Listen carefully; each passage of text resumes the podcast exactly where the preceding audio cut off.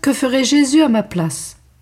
Écoutons la bienheureuse Élisabeth de la Trinité, née Élisabeth Cathèse, 1880-1906, carmélite à Dijon. Je n'ai pas peur de ma faiblesse. C'est elle qui me donne confiance, car le fort est en moi et sa vertu est toute puissante. Elle opère, dit l'apôtre, au-delà de ce que nous pouvons espérer. Par nous-mêmes, nous ne sommes que néant et péché, mais lui, il est le seul saint, et il habite en nous afin de nous sauver, de nous purifier, de nous transformer en lui. Il me remplira de lui, il m'ensevelira en lui, il me fera revivre avec lui de sa vie. Mici vivere Christus est. Pour moi, vivre, c'est le Christ. Une âme unie à Jésus est un vivant sourire qui le rayonne et qui le donne. Pour le donner ainsi, il faut s'être laissé transformer en une même image avec lui.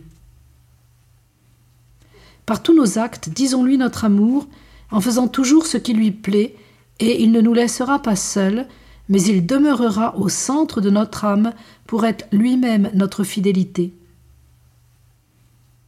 Ô demeure toujours sous le regard divin, laisse imprimer en toi, pour que rien ne l'efface, de ton Christ adoré, la radieuse face.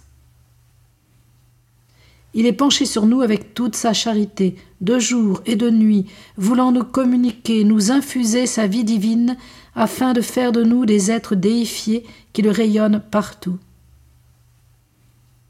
Je lui demande de s'imprimer en vous, afin que vous puissiez dire avec l'apôtre Je ne vis plus, Jésus-Christ vit en moi, et que vous soyez son sacrement en lequel vos deux chères petites filles le voient toujours.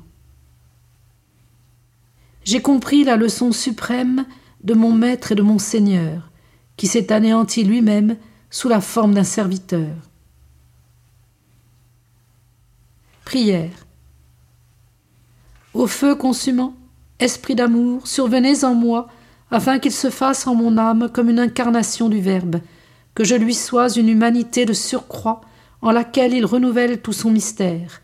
Et vous, ô Père, penchez-vous sur votre pauvre petite créature, couvrez-la de votre ombre, ne voyez en elle que le bien-aimé en lequel vous avez mis toutes vos complaisances.